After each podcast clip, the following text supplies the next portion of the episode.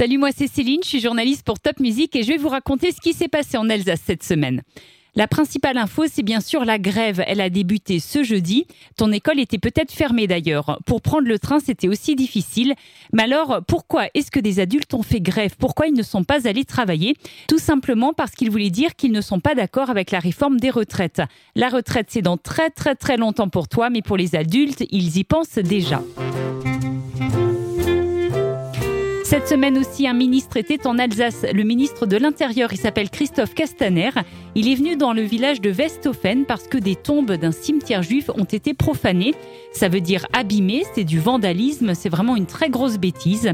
Alors le ministre est venu pour dire que des choses concrètes allaient être faites contre ces personnes qui ont fait ça. Tout autre chose, à Colmar, tu pourras désormais visiter le musée du chocolat, le musée Chocostory. Il est juste à côté de la cathédrale. Ce week-end, c'est le Téléthon. Il y a peut-être des actions dans ton école ou dans ton village pour le Téléthon.